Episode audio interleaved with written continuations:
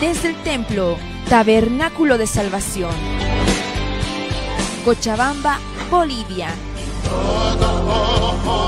Te invitamos a escuchar la poderosa palabra de Dios a través de su siervo, el pastor José Carlos Huanca. Disponga su corazón y reciba la administración del Espíritu que cambiará su vida.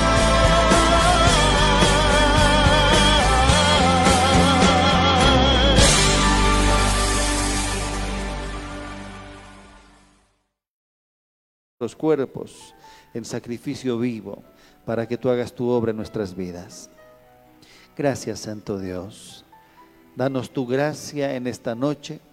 Danos, Señor, tu gracia en este lugar, que tu sangre preciosa pueda limpiar, pueda purificar, pueda hacernos justos en este lugar, Señor, solamente por tu sangre y por tu gracia, Señor. Hoy podamos crecer, podamos entender, podamos avanzar más en tu palabra. Te pedimos, Señor, de que todos los que escuchen en cualquier lugar donde estén, Señor, puedan crecer más. Puedas tú, Señor, hacer tu obra. Puedas restaurar, puedas vivificar, puedas levantar, Señor, a tus hijos que escuchen este, esta, esta enseñanza o que vean esta transmisión por internet, por las redes sociales, Señor. Te pedimos en el nombre de Jesús. Gracias, Señor. Gracias, Señor. Amén Amén y amén. Querido hermano, quiero invitarle a ir a la palabra en Jeremías capítulo 48. Jeremías capítulo 48.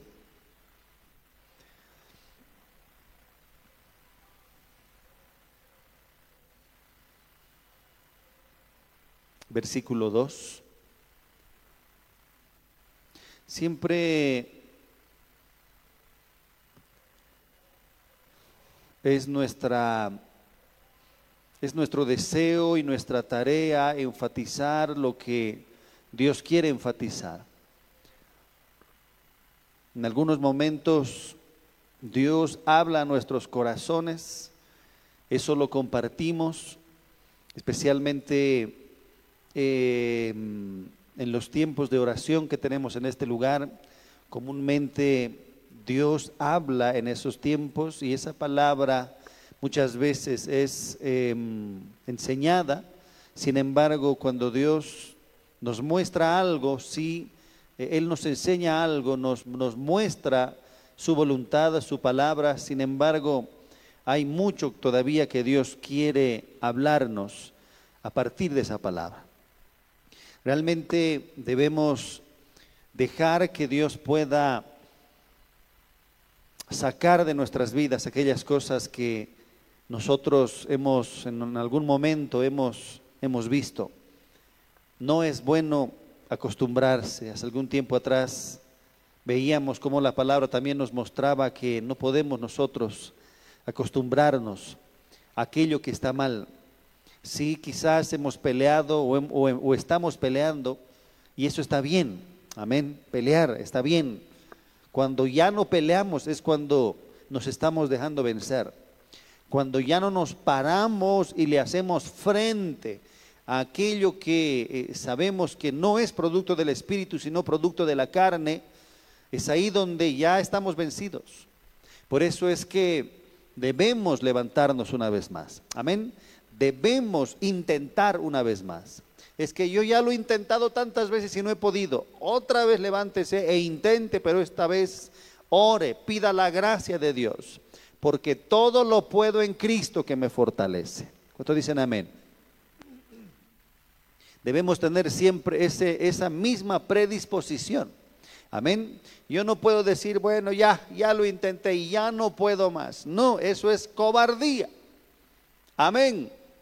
Eso es cobardía. No voy a poder. Siento que, que, no, voy a, no voy a hacerlo. Me va a ir mal.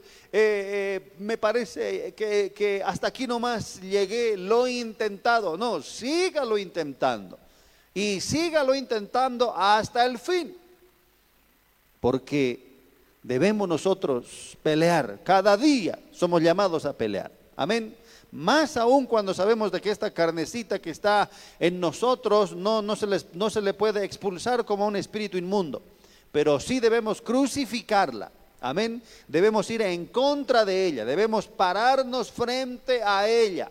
No podemos decir ya, tú eres más fuerte, yo ya no voy a poder, lo he intentado, ¿no? Esa, esa frase es, es una frase muy conocida del cobarde, aquel que dice, ya lo intenté, ya, ya no puedo más. Eh, eh, muchas veces lo, lo, quise hacer, eh, pero ahora ya no doy más. No, esas frases son de un legítimo cobarde.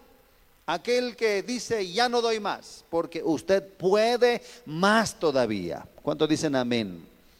El Espíritu le puede dar fuerzas una vez más. Dios nos puede fortalecer otra vez más, nos puede levantar otra vez más y vamos a pelear otra vez más y vamos a tener victoria en el nombre de Jesús. Amén. De victoria en victoria. Debemos aprender a vivir de esa manera.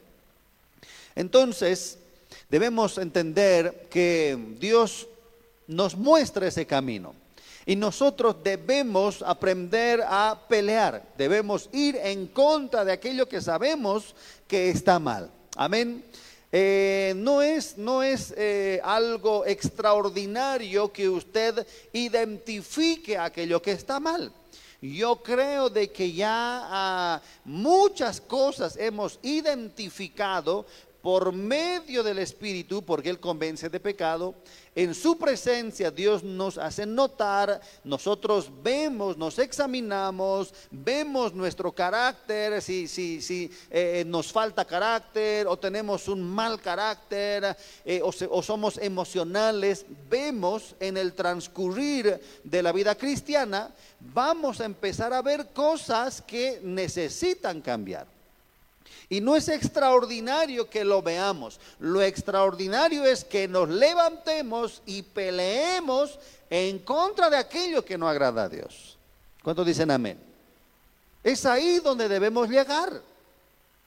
Porque muchos se quedan eh, eh, en el, en el ser sinceros en el simplemente examinarse y ver y reconocer de que sí, hay cosas que están mal en mi vida. Ya, ya desde el punto de reconocer aquello que está mal, debemos avanzar hasta el punto de pelear y vencer contra aquello que no agrada a Dios. Amén. ¿Cuántos dicen amén? Bien hay una frase conocida del pastor Clendenen bien eh, puntual. Hay muchos que son sinceros, ¿no? Sí, es que pastor, es que yo, yo, yo, yo no, yo no voy a poder, eh, porque yo soy así. Quiero ser sincero, no quiero, no quiero demostrar algo que no soy. Quiero ser sincero y no voy a poder. Es que yo me conozco, es que yo soy así, etcétera, etcétera. Puede ser sincero, pero así con toda tu sinceridad te vas a ir al infierno. Si es que tú no haces nada en contra de eso. Amén. ¿Sabía usted que en, el infierno hay cristianos sinceros? Sí, son sinceros. Otra cosa es que sean hipócritas. No, hay también en otro, en otro, en otro piso del infierno están los hipócritas, pero en otro piso están los sinceros aquellos que reconocen, aquellos que, se lamentan, aquellos que dicen, ay, otra vez he hecho esto y sé que está mal, lo sé, dicen, no muchos, es que yo sé que está mal y, y lo he hecho así. Sí, hay muchos ahí también en el infierno que son sinceros y que pueden o no tienen problemas de volver al pecado y saber que está mal. Sí, yo entiendo de que hay muchos que están engañados y creen que no está mal. Ese es, otro grupo todavía más grande, ¿no? Que a, esos cristianos que te dicen, pero, pero eh, ¿acaso esto está mal? pero ¿qué está mal? Yo no, yo no veo lo malo, ¿no? Eso es porque ya no tienen el Espíritu, porque ya no tienen comunión con Dios, porque en la oración uno entiende si eso está bien o está mal, ¿sí o no? ¿Cuántos dicen amén? Cuando usted entra en la presencia de Dios, es ahí donde son abiertos los ojos. Amén. Es ahí donde uno dice, ay, esto que estaba haciendo, el Señor me está diciendo de que está mal. ¿Por qué? ¿Cómo te lo dice? Porque siento, hay algo que, que, que, que no me impide vivir bien. Y cada vez que vuelvo y hago lo mismo, el Espíritu da testimonio en mi espíritu de que eso está mal. Entonces, el Espíritu te convence. Pero aquellos que ni oran y que ni entran a la presencia de Dios son aquellos que te van a decir, pero acaso eso está mal, pero yo no lo veo así, pero, pero yo creo que tú eres exagerado. Por eso es que los que viven en la presencia de Dios son santos y están aprendiendo a vivir en santidad y están creciendo en santidad.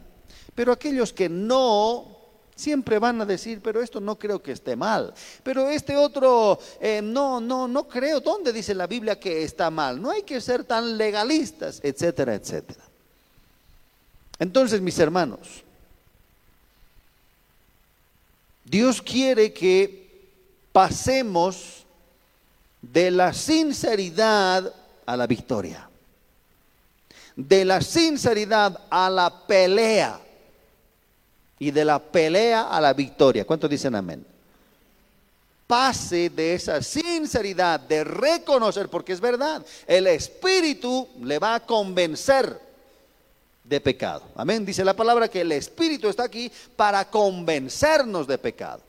¿Eso qué significa? Cuando yo me uno al Espíritu en oración, cuando yo entro en intimidad con Dios por el Espíritu, el Espíritu me va a convencer. Eso, eso tiene que ver con una limpieza continua. Me va a convencer de que he hablado de más, me va a convencer de que he engañado en algún negocio, me va a convencer de que eh, eh, eh, soy orgulloso, soy altivo, me va a convencer de que no he hecho las cosas bien. El Espíritu me va a convencer. Amén. Pero a partir de ahí, cuando usted reconoce, pase a la pelea. Usted debe decir, muy bien, el Espíritu me ha mostrado de que esto está mal. Y ya no me voy a lamentar porque no es tiempo de lamentarse. Es tiempo de pelear. Amén. Es tiempo de decir, esto no le gusta al Espíritu. Esto no le agrada a Dios. Entonces yo tengo que tomar una determinación de pararme en contra de aquello que no agrada a Dios. ¿Cuántos dicen amén? Tiene que determinarse a pelear. Amén. Deje la sinceridad por un momento. Ese es el primer paso. Cuando sabemos que está mal y somos sinceros y a veces nos duele, está muy bien, pero pase de ahí al segundo nivel donde usted tiene que estar en contra de ello. Y tiene que aborrecer eso, y tiene que pelear y luchar hasta tener la victoria. ¿Cuántos dicen amén? Estoy seguro que esta palabra también va a fortalecer esta misma idea o este mensaje. Porque es verdad, a veces hay tanto en nuestras vidas que ya nos hemos acostumbrado.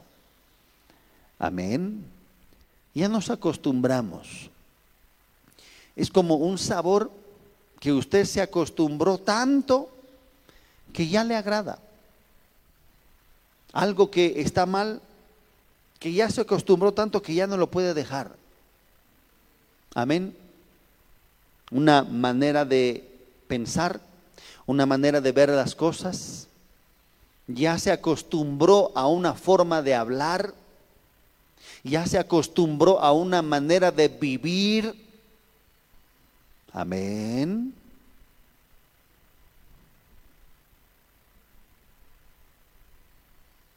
Hay algunas personas en, en algunos lugares alejados que viven que viven eh, en, el, en la tierra, en casas de adobe, donde puede haber muchos, muchos bichos, Y qué feo es muchas veces cuando uno está echado y pasa uno por ahí caminando y pasa otro por ahí y pasa otro por ahí. Y hay, hay algunos que van a determinar si van a decir, no, yo no quiero vivir con insectos, no quiero vivir con chulupis. Y hay que hacer algo, ¿sí o no? Y uno se determina y uno tiene que hacerles batalla a esos chulupis. ¿A cuánto les gustan los chulupis? ¿Ah? Cuando uno lo ve nomás, no, ¡ah! ya quiere pisarlo. Cuando uno va, va, va, va de, está en la cocina y ve uno uno dice, ay, no, estos son plaga, porque no es un hito, pues. Es ya una familia, es ya una generación que está ahí, a punto de nacer. Amén. Y uno tiene que hacer algo. Pero a veces hay algunas familias que se acostumbran. De ahí están y pasan y suben y no, no van, no van a contratar. Claro, uno no puede, uno no puede matar por su propia mano. Tiene que hacer algo, ¿no? Y a veces tenemos que contratar. ¿No? ¿Se acuerdan ustedes cuando en la anterior iglesia, en, el área de la cocina, justo, ¿no? Al lado, al lado habían este, una casa abandonada donde habían cuartos llenos de, de ratas y a veces entraba una, ¿no? Y hacía temblar a los internos. ¿Se acuerdan de ese tiempo? Por ahí se entraba, ¿no? Todos los huecos teníamos que ver.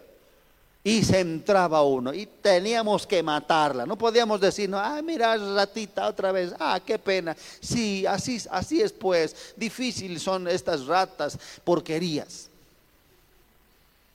Estas ratas, ¿no? ¿Qué se puede hacer? Y se mataba uno y después se mataba otra, no sé cuántas, ¿no? Hasta que al final se tuvo que contratar para a los exterminadores para para que llegue hasta la madriguera, ¿no? Veneno. Y a partir de ese momento no hubo más rata. Pero ¿qué quiero decirle? A veces nos acostumbramos a aquello que lo normal debería ser no, ay, no, no me gusta, qué asco. Hay que limpiar y hay que y hay que fumigar. Pero a veces algunas familias desean vivir y desean ignorar. Alguna vez un joven me dijo, ¿y, estos chulupis? Le dije, es que he aprendido a ignorarlos.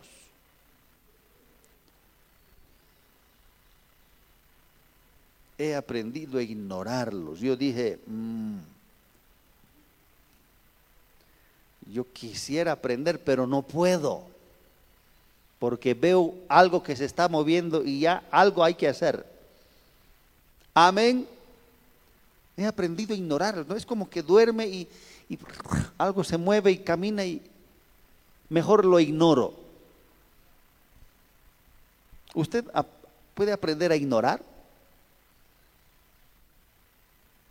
Bueno, hay algunos que sí, hay algunos que han aprendido a ignorar algún ratoncito, ¿no? ¿Qué es eso? Ah, es el, ratoncito Pérez, ¿no? Ya le han puesto nombre ya. ¿Cómo que Pérez? Ah, es que es nuestro compañerito, nos visita. ¿Qué pasa? Ya se acostumbraron. Ya, ya tienen mascotas. Amén.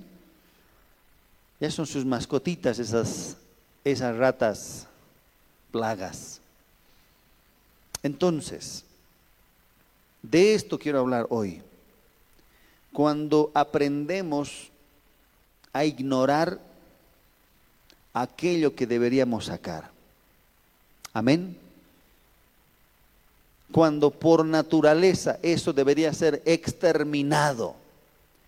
Pero nos hemos acostumbrado que hemos aprendido simplemente a negar o a ignorar.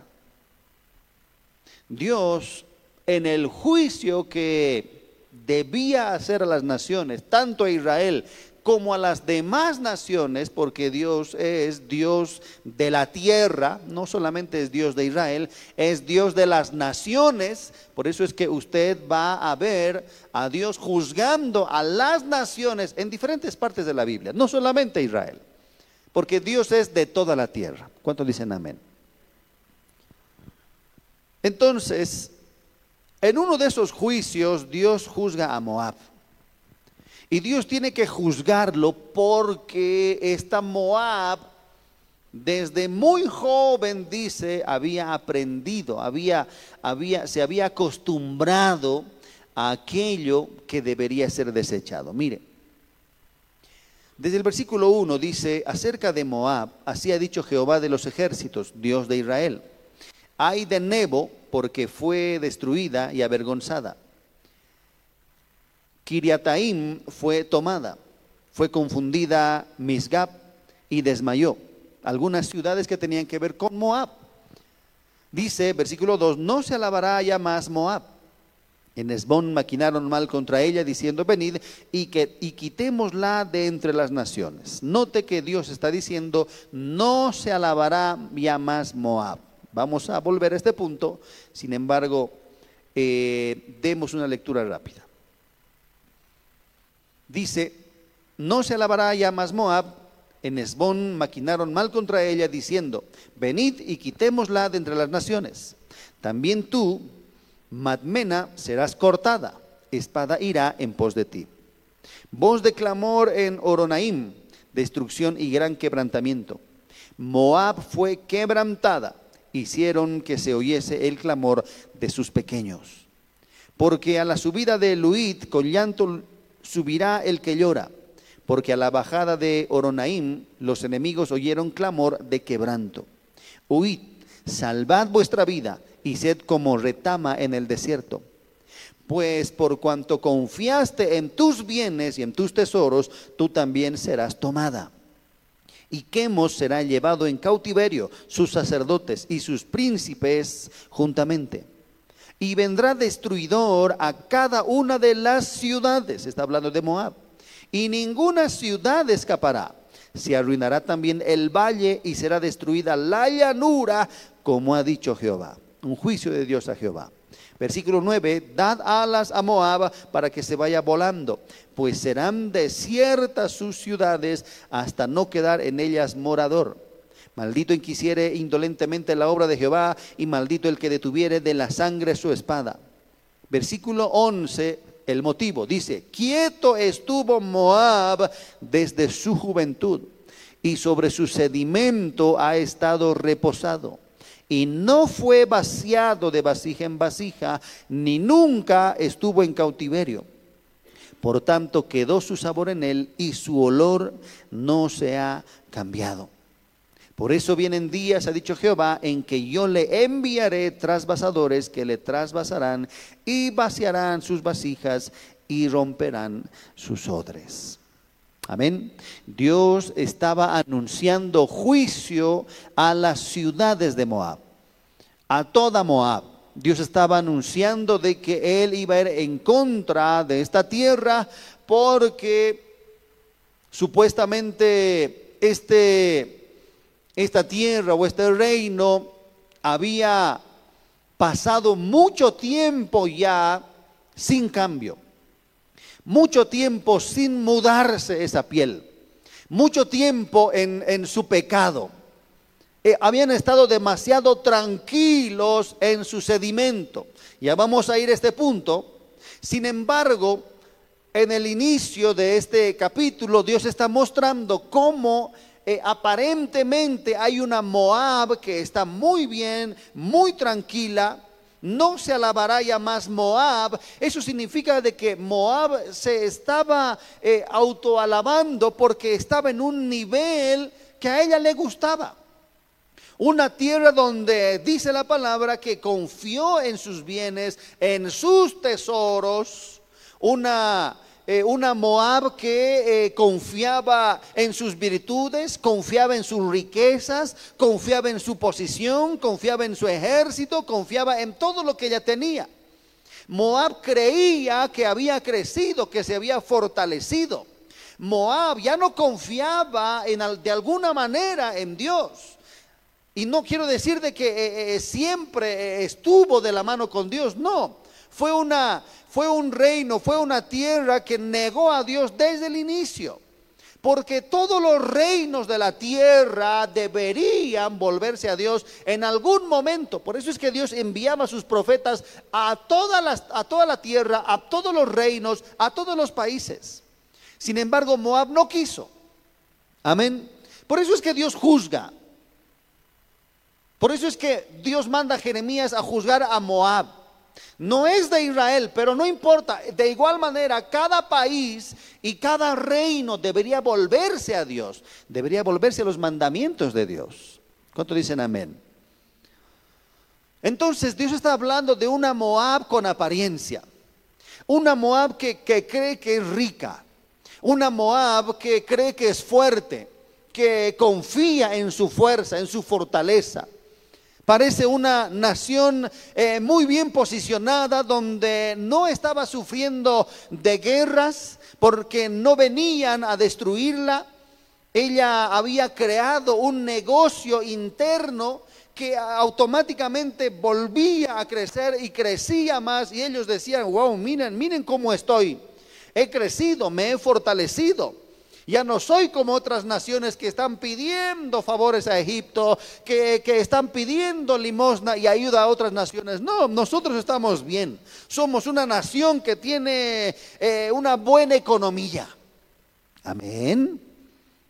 Representamos a un reino con una buena economía. Entonces Dios dice, ya no se va a alabar más Moab. ¿Cuántos dicen amén? Ya no se alabará. ¿Por qué?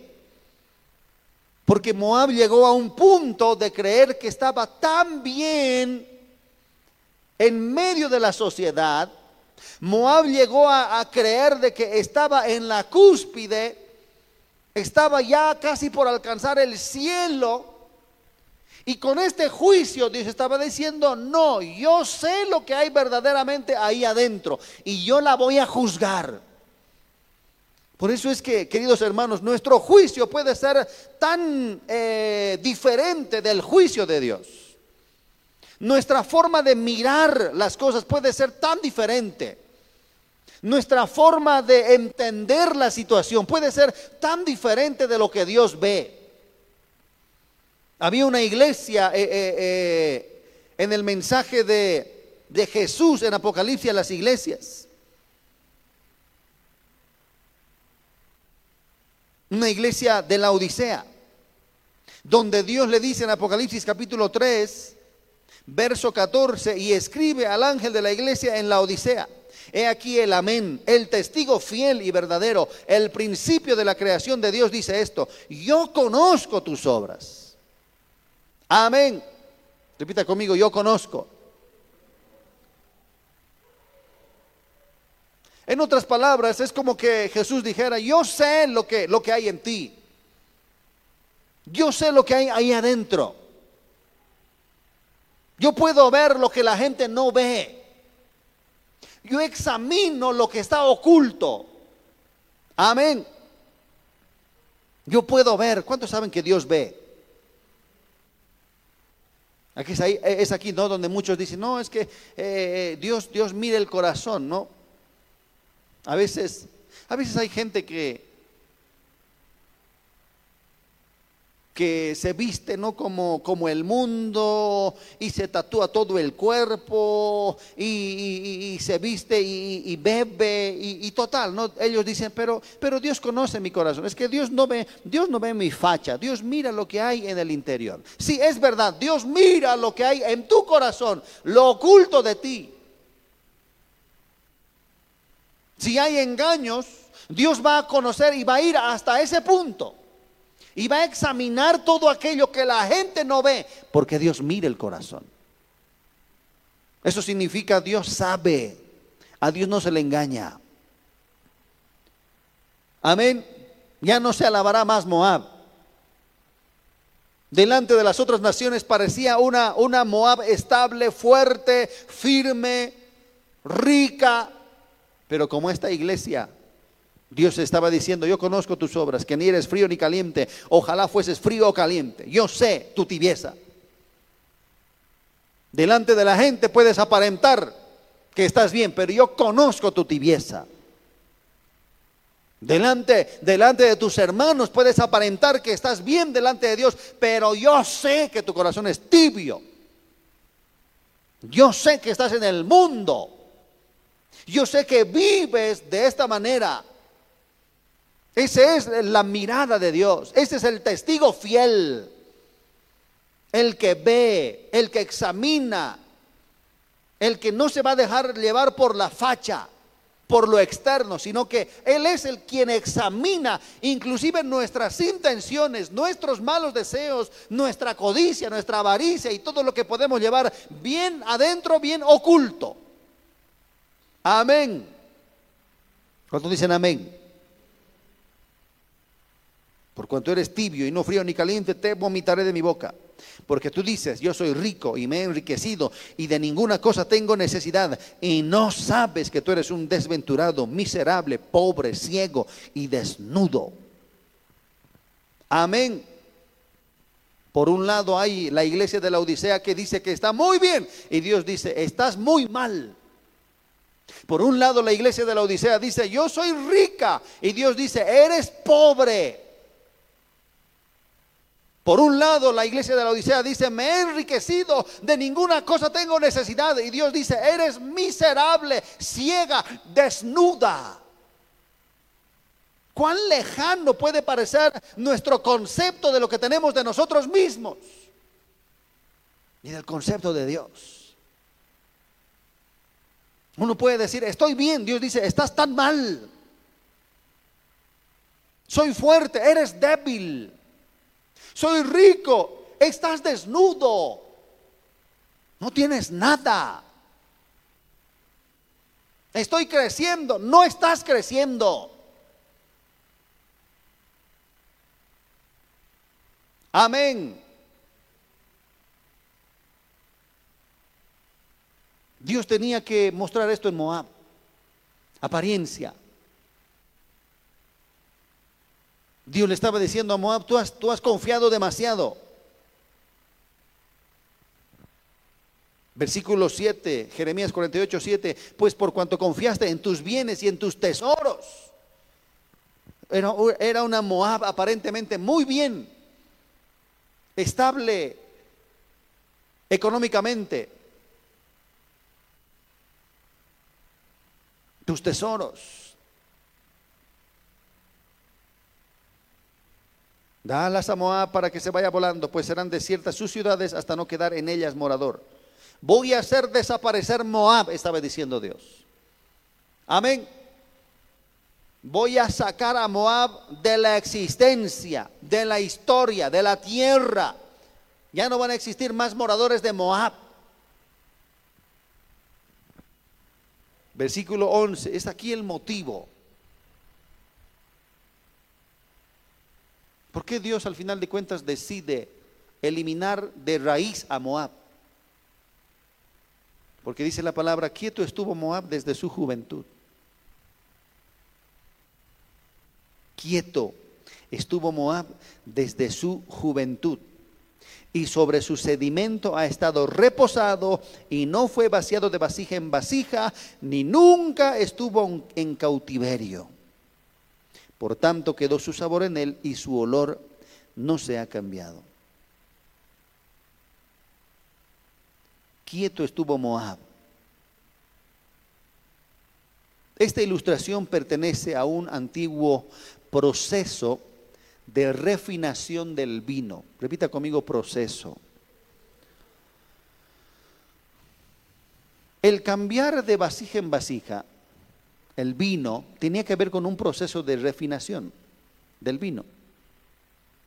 Justamente esa, esta refinación tiene que ver con un proceso de sacar impurezas y hacer más puro el vino. Amén. En un principio no ese, ese, ese vino no, no, no es cuando se saca eh, de la uva, no es, no es así vino como usted ve en la botella tiene un proceso. En un, en un principio es, parece un licuado de uva, porque tienen que pisar y tiene que salir el jugo. Y parece un jugo de uva, ¿no? Ahí todo bien grueso. Ese, jugo de uva, para que llegue a ser un vino transparente o, no transparente en el sentido de que sea como, como agua, ¿no? Sino para que llegue a ser un líquido tan fino, tan puro, tiene que pasar por un proceso. Amén. Los vinos tienen un proceso. Primero viene el proceso de fermentación y después viene el proceso de trasvasar el vino de vasija en vasija, porque ese sedimento que está en ese jugo va bajando. Amén. Ese jugo de uva se guarda en una vasija. Pasa un tiempo y ese sedimento va bajando hasta el fondo. Eso hay que eliminar. ¿Cómo se elimina? Se agarra cuidadosamente la vasija llena del vino y se vacía en otra vasija muy cuidadosamente para que se quede el sedimento en la vasija antigua. Entonces, este proceso se va repitiendo constantemente, de tiempo en tiempo, hasta que ese vino se hace más puro, hasta que ese vino tiene un olor mucho más agradable que en un principio. ¿Cuántos dicen amén? tiene que ver con un proceso. Amén. Repita otra vez conmigo, proceso. ¿Cuántos saben de que Dios tiene que procesarnos?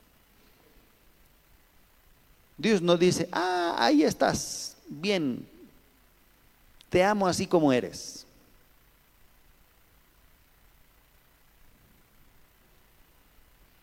Alguna vez escuché algo muy verdadero. Dios nos ama. Dios nos ama mucho. ¿Cuántos saben que Dios nos ama mucho? Dios nos ama con, con amor eterno. Pero no nos ama por lo que somos. Amén. Algunos ahí van a decir, ¿cómo, cómo, cómo, cómo, cómo, cómo, cómo? Porque muchos dicen, ay, Dios, Dios, el evangelio humanista, ¿no? Te dice, Dios, Dios te vio y se enamoró. Y ahí estás tú para él y, eres como que, wow, todo lo voy a dar por él porque me enamoro. Así como, así como está, así yo lo amo. Eso tiene un, una cierta pizca de engaño que a partir de eso se crea una una doctrina muy humanista donde nos hacen creer de que así como estamos, agradamos a Dios. Pero algo hay que entender en el principio. Dios nos ama con amor eterno, no porque, no por lo que somos, sino a pesar de lo que somos. ¿Cuántos dicen amén? ¿Cuántos lo entienden? Una cosa muy diferente es que Dios te ama como eres y Dios te ama a pesar de lo que eres. Amén. Porque si Dios nos amara tal como somos, y él diría, ah, así, así como estás, quédate así, nunca cambies. ¿no? Si, él, si él dijera así como, como nos decíamos en el colegio, ¿no? nos escribíamos cartas, nunca cambies, así como estás, nunca cambies. Así tienes que ser siempre. ¿no? Si Dios nos dijera así, nunca cambies, así como estás, estás perfecto, te amo así como eres, me enamoré de ti, así como eres, no cambies en nada. Si Dios nos dijera eso en su palabra, diríamos, sí, Dios nos ama así como somos, pero no. Dios nos ama a pesar de lo que somos. Y nos ama con amor eterno que Él se va a empeñar por su palabra en mostrarnos el camino para que nosotros más y más nos volvamos a Él, nos convirtamos a Él, muramos y que Cristo pueda vivir en nosotros. ¿Cuánto dicen amén? Ese es el amor de Dios. Te amó. En un principio te vio y te amó. Pero claro, en un principio nosotros teníamos tantos pecados.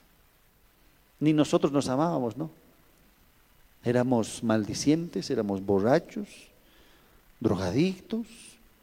Eh, todo cristiano que se acerca a Dios tiene una historia. Pero Dios nos amó. Aunque vio todo eso, Dios nos amó igual. Y nos dijo, ven, yo, yo te voy a transformar. Amén. Nos atrajo para Él transformarnos, para Él enseñarnos, dirigirnos, encaminarnos, corregirnos. ¿Cuántos dicen amén? Entonces, en un principio Dios tiene que procesarnos. Ese jugo de uva tiene el llamado de ser un, vino de primera. Amén. Y ese proceso tiene que ver con tiempos, ¿no? Usted sabía de que el buen vino es buen vino porque es antiguo, ¿no? Añejo. Mientras más añejo, es mejor, dicen, ¿no? Como les compartí a los, a los internos, es ahí donde muchos dicen, ¿no? Ah, yo soy como el buen vino, dicen algunos, ¿no? ¿Cómo es eso? Ah, mientras más viejo, mejor soy. E, ese dicho es ¿no? en, todo lugar. Ah, este, este, es, como el, yo soy como el buen vino, dicen ¿no? los, los, más viejitos, los que ya están, los que ya están acercando más y más. Ya no son jóvenes, ¿no? Ya, ya, ya están pasando los, los 30. Ya, yo soy como el buen vino. Mientras más, más años tengo, mejor soy, dicen, ¿no? ¿Por qué dicen eso? Porque eso es verdad en el vino. Amén. Mientras más viejo es, mejores. Amén. Sabe mejor. Porque eso tiene que ver con un proceso. Amén. ¿Cuántos dicen amén? Tiene que ver con un proceso. Dios no nos está hablando acerca aquí de, de los vinos, está poniendo un ejemplo para que entendamos de que nuestras vidas, o Moab, o nosotros, debemos pasar por un proceso. Dios tiene que procesarnos. No, no, e, e, ese jugo de uvas es rico, pero tiene que ser buen vino. Amén. Tiene que llegar a ser un vino de primera. Entonces, ese antiguo proceso de refinación, después de la fermentación, tenía que ver con un trasvasar, con un dejar eh, la primera borra o, como dice la palabra, el sedimento, dejar ese sedimento, ¿no? Ese sedimento es como lo que usted eh, se sirve eh, una tacita de café, ¿no? Y se sirve muy bien rico, lo, lo, deja así, pero después mientras va tomando se da cuenta que en el fondo está todo negro, ¿no? Un polvillo en el fondo. Ese es el sedimento, más o menos. Amén. Entonces, esto, dice la palabra, Moab, ahora entendamos lo que la palabra dice, ¿no? Quieto estuvo Moab desde su juventud y sobre su sedimento ha estado reposado. ¿Qué es lo que pasó con Moab? ¿Por qué el juicio? ¿Por qué el castigo? ¿Por qué llegó un momento en que Dios dijo, esta Moab va a desaparecer para siempre? ¿Por qué el juicio tan eh, duro para Moab, como para eliminarla para siempre. ¿Por qué Dios estás juzgando así de esa manera a Moab? ¿Por qué? Porque Moab estuvo quieta. Porque Moab se acostumbró, desde su juventud se acostumbró a su sedimento. Tenía que ser trasvasada. Eso significa, tenía que ser más pura, y después más pura, y después más pura. Moab estuvo tranquila y, y, vio de que, de que, fue llamada a ser una gran nación, etcétera, etcétera. Sin embargo, se, estuvo quieta. No quiso eh, eliminar ese sedimento. No quiso sacar ese sedimento. Se quedó ahí quieta. Ese fue su principal pecado. Porque no quiso hacer nada con ese sedimento que estaba ahí, debajo de ella. Se, se, acostumbró, se reposó. Algo se tenía que hacer y algo se debe hacer. Pero ¿qué es lo que pasa? Esta Moab se acostumbra. Amén.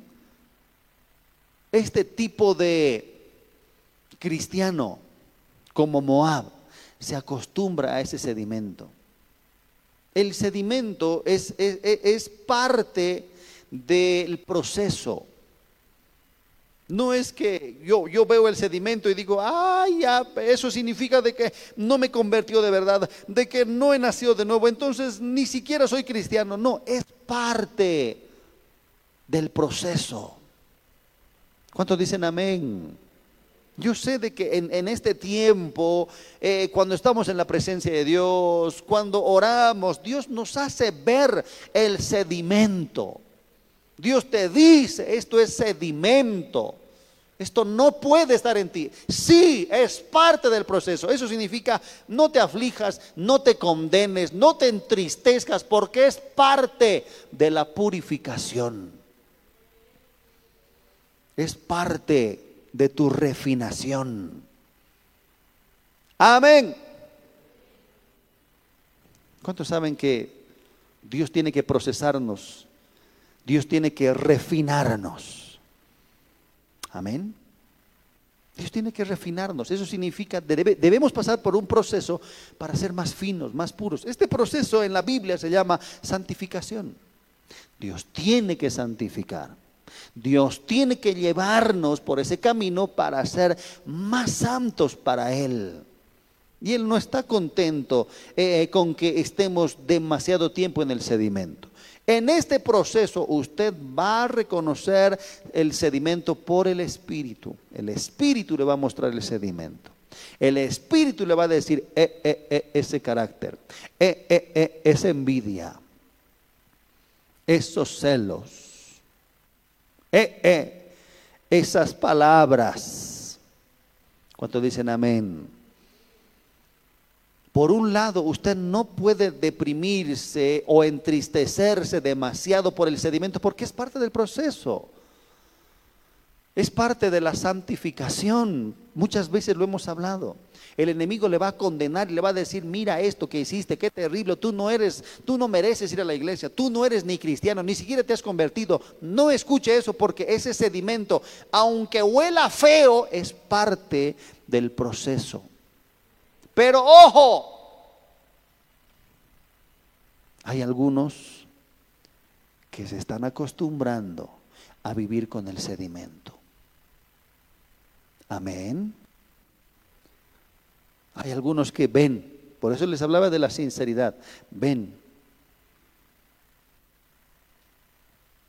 y reposan sobre ese sedimento. Y quieren estar ahí. Por eso es que Dios estaba diciendo en su juicio, es que, es que Moab estuvo demasiado quieta. Es que Moab vio ese sedimento y estuvo quieta. Más bien se reposó, más bien dijo, ah, es que ¿para qué voy a hacer? ¿Para qué voy a ser trasvasada? Porque el, trasvasar tiene que ver con proceso. Tiene que ver muchas veces con, con que Dios nos aflige, con que Dios tiene que apretarnos. Muchas veces tiene que ver con decisiones que nosotros debemos hacerlas rápidamente en nuestras vidas. Y, e identificar y decir, no, esto está mal, Señor, ayúdame. Dame tu gracia, dame tus fuerzas, quiero pelear. Pero ¿qué es lo que pasó con Moab? Moab dice, estuvo demasiada quieta desde su juventud. Eso significa no hizo nada. La vio y no hizo nada. Amén. Identificó su sedimento y no hizo nada. Todos, todos tenemos tenemos este sedimento. El sedimento no es este un pecado oculto, es parte del proceso de santificación. Dios para santificarnos a todos nos va a mostrar el sedimento a todos. Nunca vamos a llegar a un punto en que, que vamos a decir, yo estoy perfecto. Ni Pablo dijo, no es que yo lo haya alcanzado, no es que ya sea perfecto, prosigo a la meta. ¿Qué significa eso? Estoy bien por un momento, pero tengo que ser trasvasado porque siempre va a haber algo que empiece a, bajar por el proceso. El problema de Moab es el acostumbrarse. Amén. Es proceso, pero se acostumbra a ese sedimento. Y sobre su sedimento ha estado reposado y no fue vaciado de vasija en vasija. Hay muchos que se han acostumbrado a este sedimento, muchos cristianos. Ese sedimento puede traducirse porque quizás somos quejones. ¿Cuántos saben de que la queja es pecado? Amén.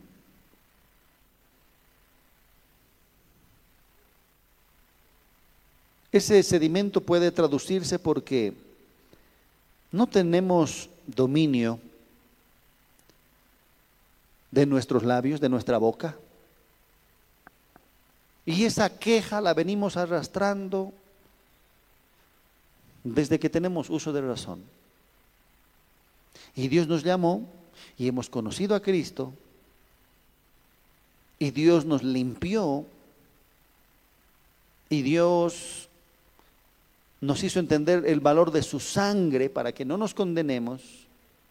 Sin embargo, tú ves ese sedimento y no haces algo al respecto.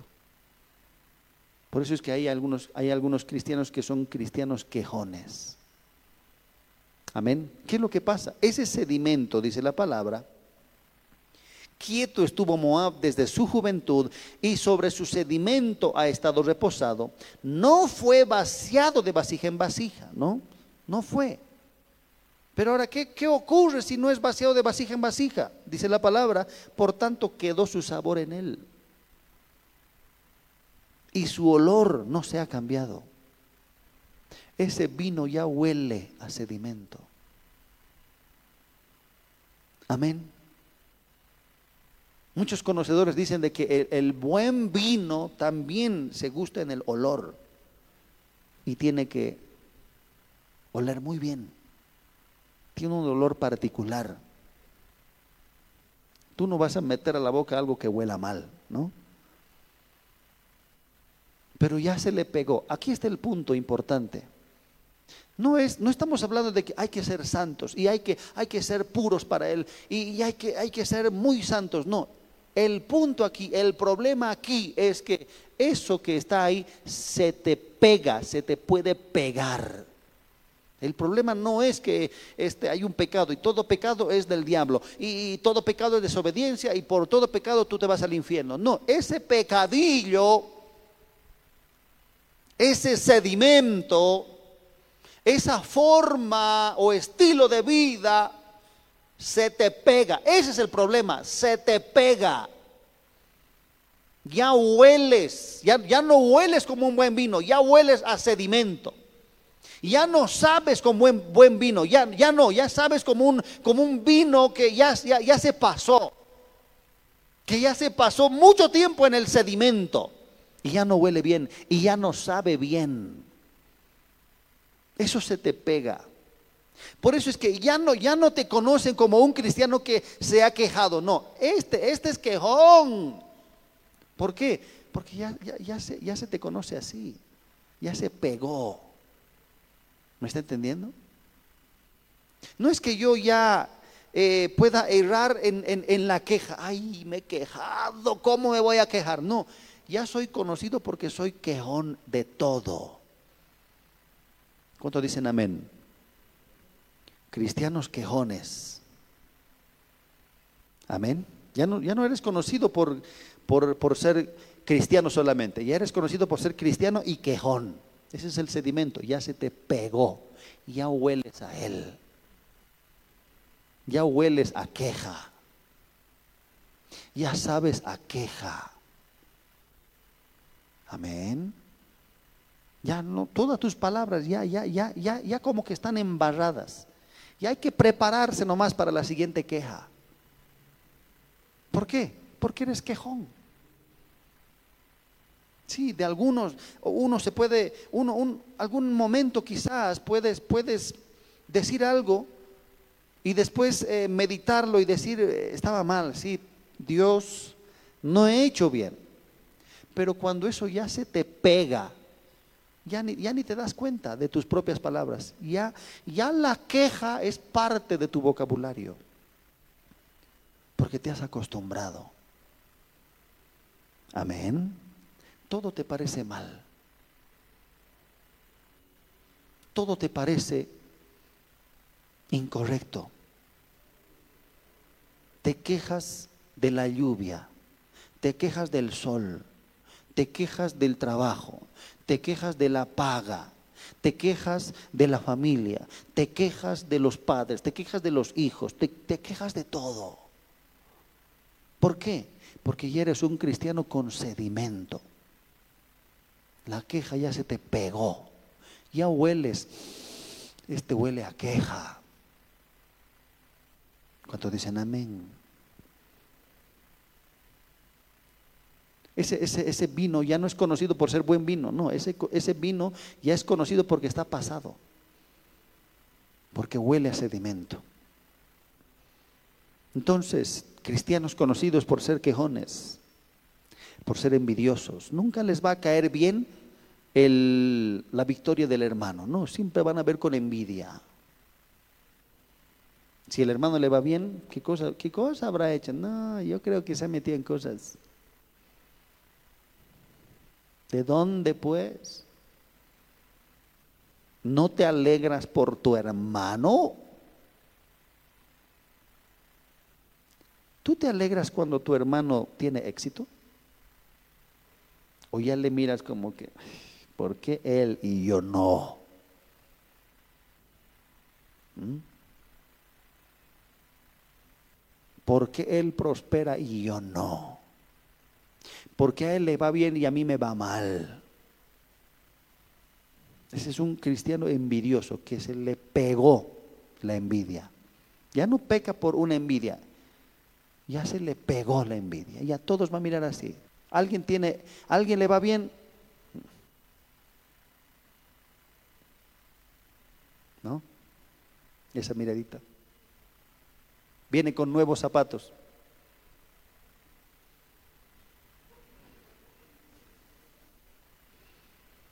Amén. Viene con un nuevo traje. ¿Qué significa eso? ¿De dónde? ¿Qué cosa habrá hecho? No, no, ya no se alegra, ¿no? Ya no, ya no se contenta como que, wow, qué bien hermano. No, mirale, míralo. ¿Cuántos dicen amén? Envidia. En la familia podemos ver mucha envidia. Entre hermanos podemos ver mucha envidia. Muchos celos.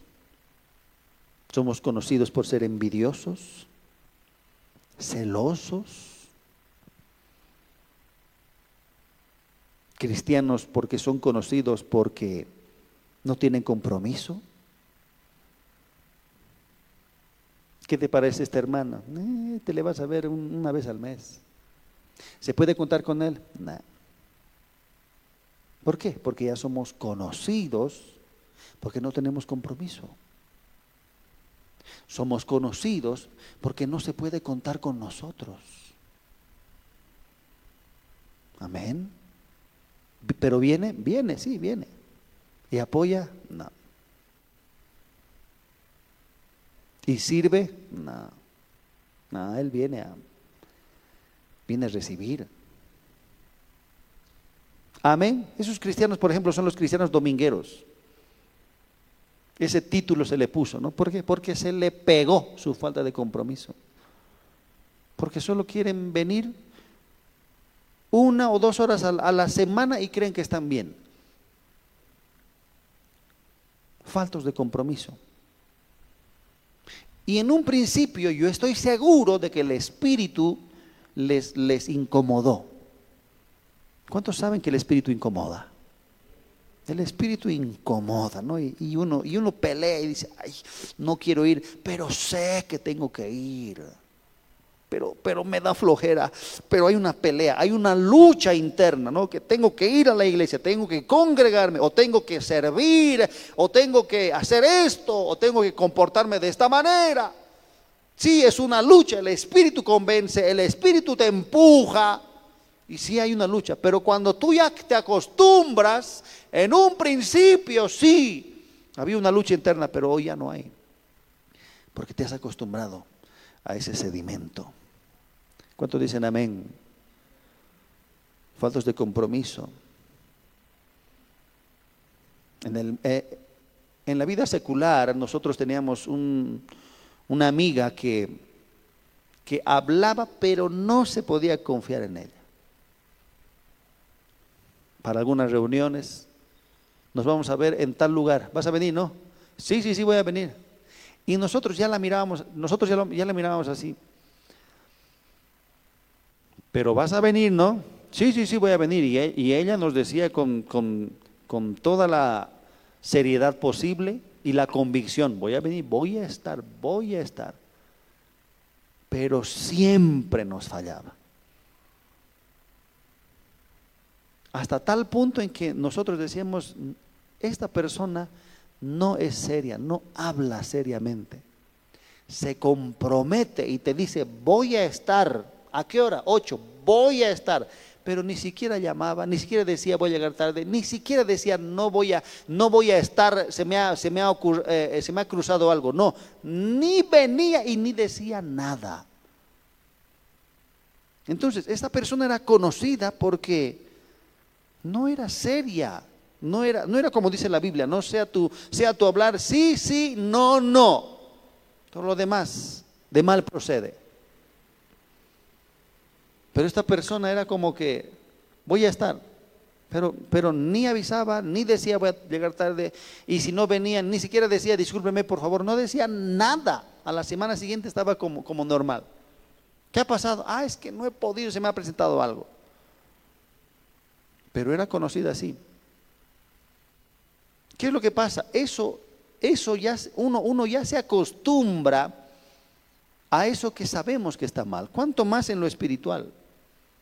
Sin compromiso, personas sin compromiso. Saben por la palabra de que deberían darle un poco más, pero no. Saben por la palabra de que tendrían que esforzarse más, pero no. No se comprometen. No hay seriedad en su vida cristiana.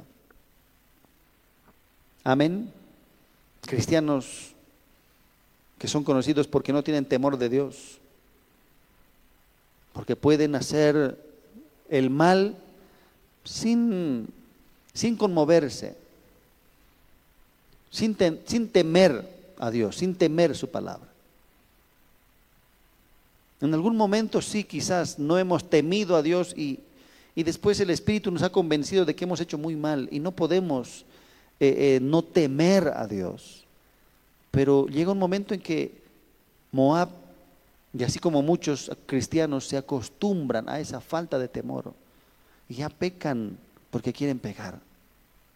Y aunque sepan que está mal y es pecado, lo van a seguir haciendo porque ya se les perdió el temor, ya se acostumbraron a ese sedimento de la falta de temor. ¿Cuántos dicen amén?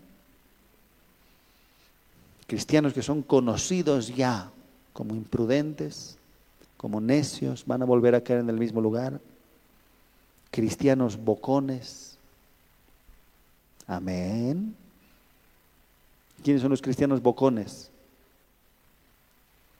Los que no van a tener dominio de su, de su boca. Y te van a decir lo que sea. Y van a decir lo que, lo que, lo que les dicta su, su mente. Amén. Los que responden, ¿no? Los respondones. ¿no? Como el papá dice al, hijo, no, no, no, me respondas. Eso significa que el, hijito quiere, quiere encararle, no al papá. ¿Qué, ¿Qué me está respondiendo? Amén, esa falta de respeto. ahora hay cristianos que son conocidos así. Hermanos, no estamos hablando del pecado, estamos hablando de que el sedimento ya se pega. No estamos hablando de los errores, estamos hablando de que te has acostumbrado a ese sedimento. Es que soy así. Es que tienes que amarme así como soy. No. Haga conmigo así. No. Dígale al que está a su lado. No. Dígale pues, dígale.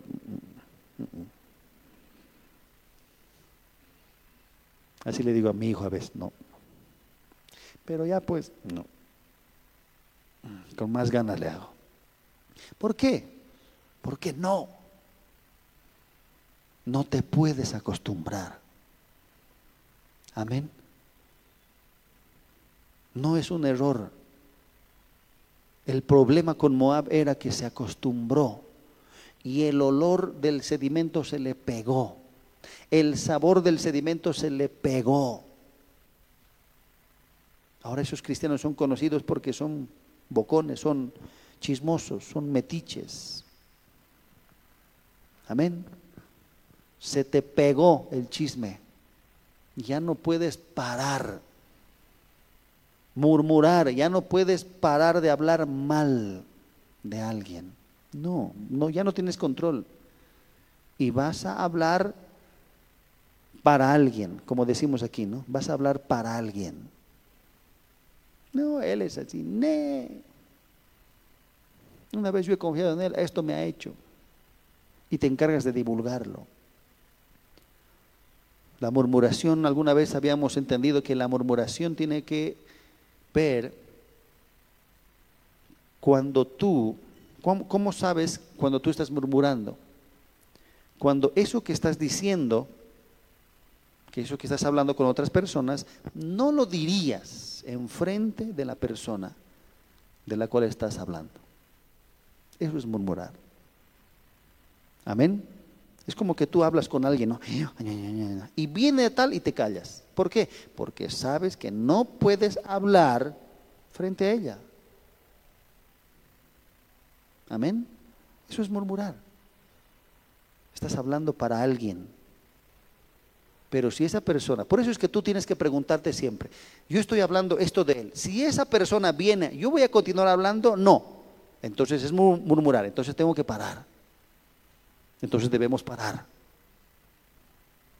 Tú seguirías hablando, si, si, si, si tal persona de la cual estamos hablando, tal persona viniera aquí ¿Seguiríamos hablando así de ella? No. Entonces es murmurar, tenemos que parar. Porque está mal. ¿Cuánto dicen amén? Pero ¿qué es lo que pasa? Hay algunos que ya se les ha pegado, ya, ya les escuece esa lengua, tiene que salir, tiene que hablar. Amén.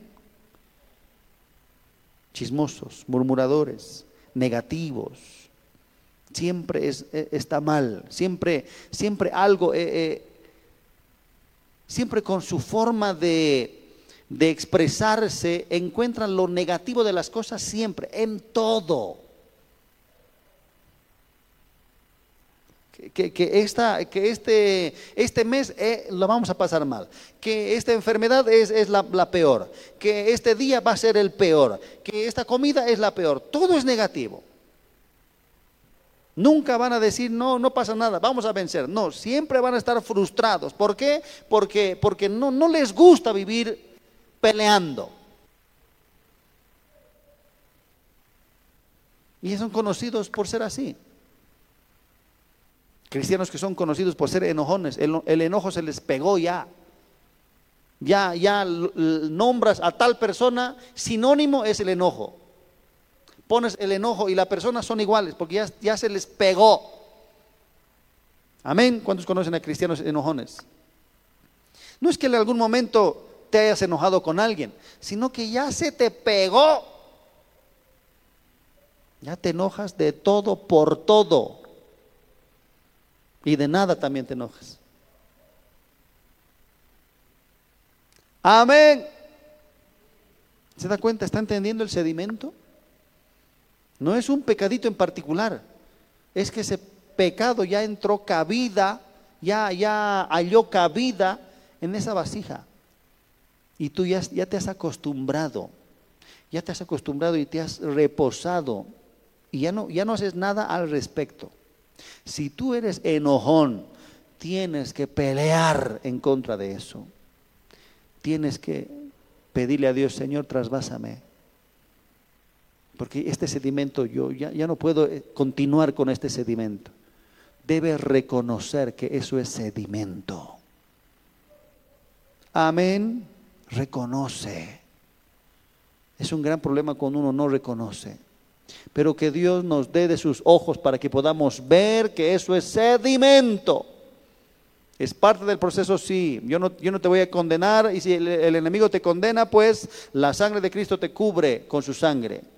Pero no te acostumbres a ese sedimento. No te acostumbres a ser enojón. No te acostumbres a ser murmurador. No te acostumbres a ser quejón, envidioso, celoso, sin compromiso, sin temor. Amén. Algunos son conocidos por ser peleones, renegones, engreídos.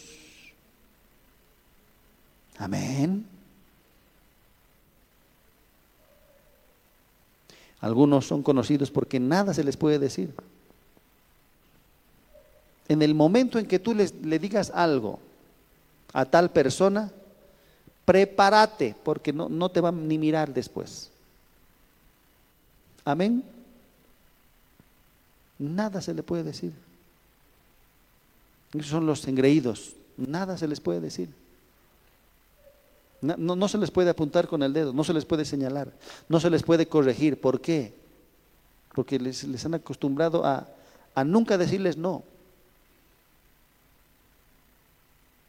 Hay conocidos, hay cristianos que son conocidos porque tienen un espíritu no enseñable. Prepárate un mes, dos meses, porque esa persona ni te va a mirar ni te va a hablar, porque es engreído.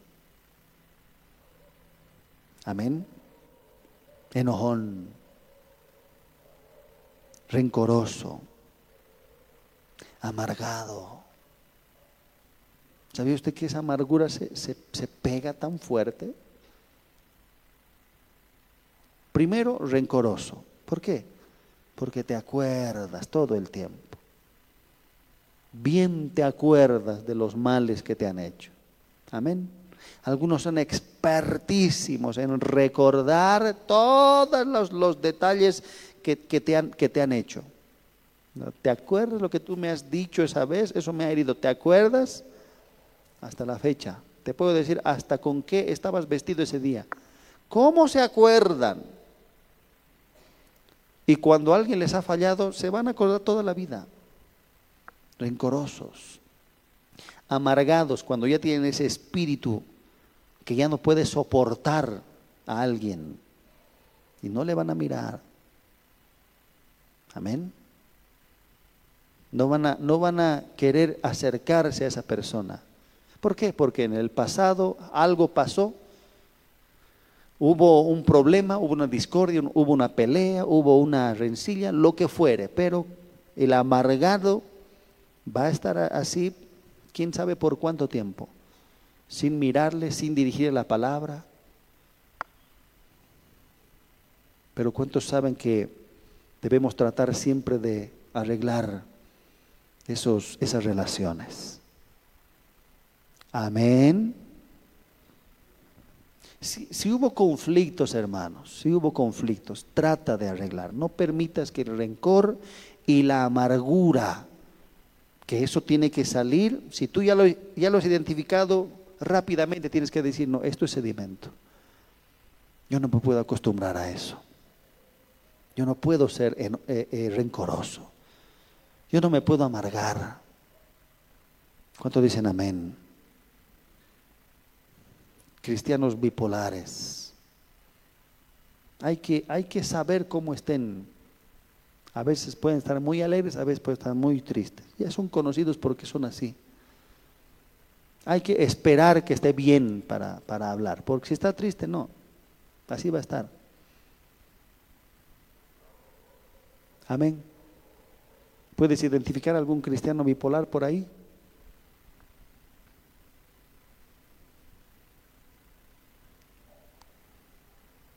Cristianos bipolares. Se los ve alegres, sonriendo, pero después están tristes. ¿Quién sabe por qué? ¿Están bien? ¿Están mal? ¿Están bien? ¿Están mal? Eso está mal.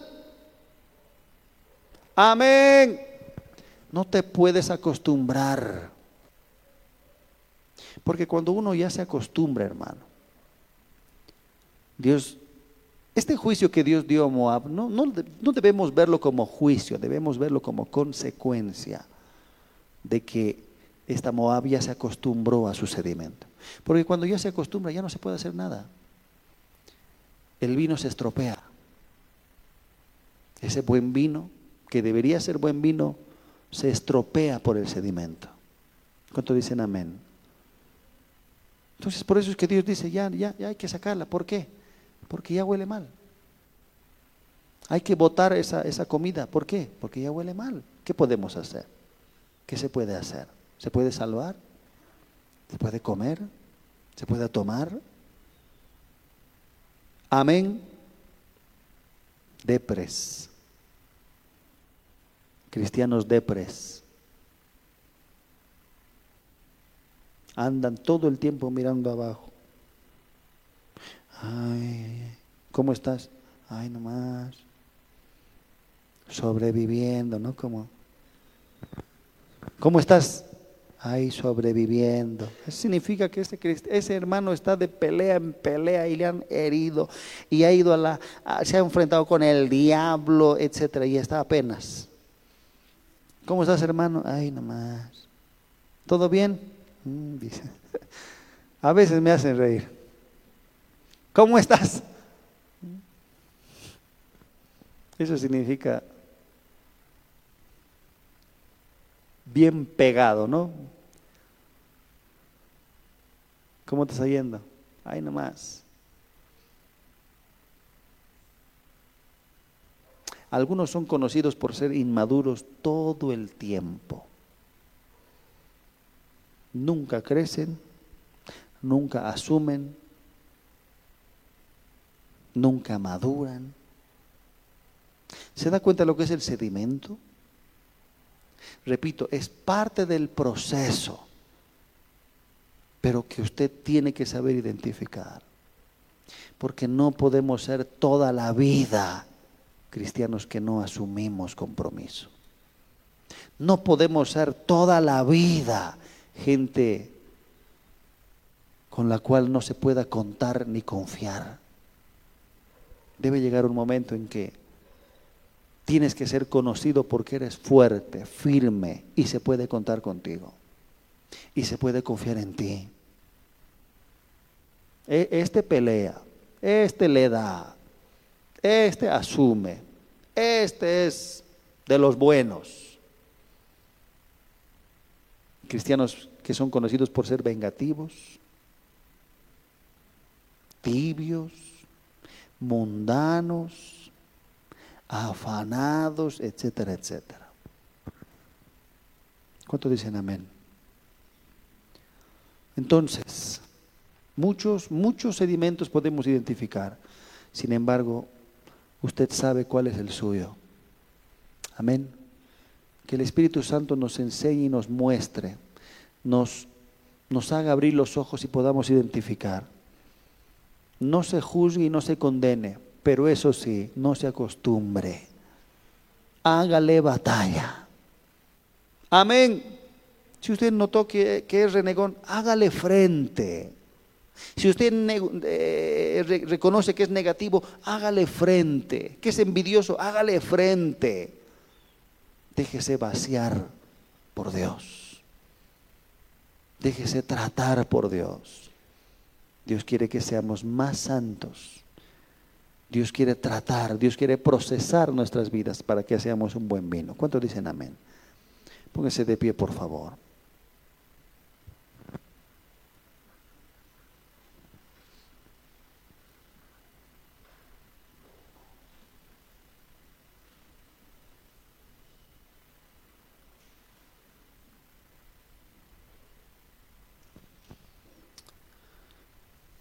Levante sus manitos. Bendito Dios, Santo Dios.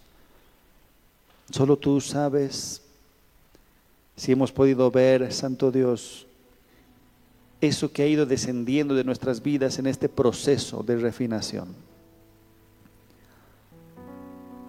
Tú conoces, Señor, nuestro corazón. Oh sí, tú conoces nuestro corazón. Tú conoces la apariencia. Tú conoces todo aquello, Señor, que puede ya estar queriendo familiarizarse con nuestras vidas. Tú conoces todo aquello que ya hemos permitido reposar cuando deberíamos sacar, cuando deberíamos ser trasvasados. Bendito Dios. Ayúdanos, Señor en primer lugar, observar, ser sinceros, reconocer, pero ayúdanos, Santo Dios, a levantarnos y hacer algo para eliminar ese sedimento. Ayúdanos, Santo Dios. Continúa todavía, Señor, procesando nuestras vidas. Continúa procesando y ayúdanos, Santo Dios, a ser siempre trasvasados que no nos acostumbremos, Señor. Que sepamos reconocer, pero que no nos acostumbremos a ese estilo de vida. Que no nos acostumbremos a esa obra de la carne. Haznos entender, Santo Dios, de que no es que solamente entendamos el pecado como algo singular, sino como algo que realmente puede acostumbrarse tanto en nuestro estilo de vida algo que ya no proviene del Espíritu, sino de la carne. Danos entender, Santo Dios, de que ese sedimento siempre debe ser identificado como sedimento que necesita ser trasvasado, que necesita ser rechazado, ser procesado para ser más limpios, más puros, como ese buen vino. Ayúdanos, Santo Dios. Haznos entender tu palabra. Haznos entender, Santo Dios, de que tú nos quieres ver más limpios, más puros, más santos. Por eso es que dice tu palabra, el que se crea santo, santifíquese más. Porque tú quieres, siempre quieres vernos mejores que ayer. Pero qué terrible es cuando nos acostumbramos ya a ese sedimento que debería ser eliminado, pero ya nos acostumbramos.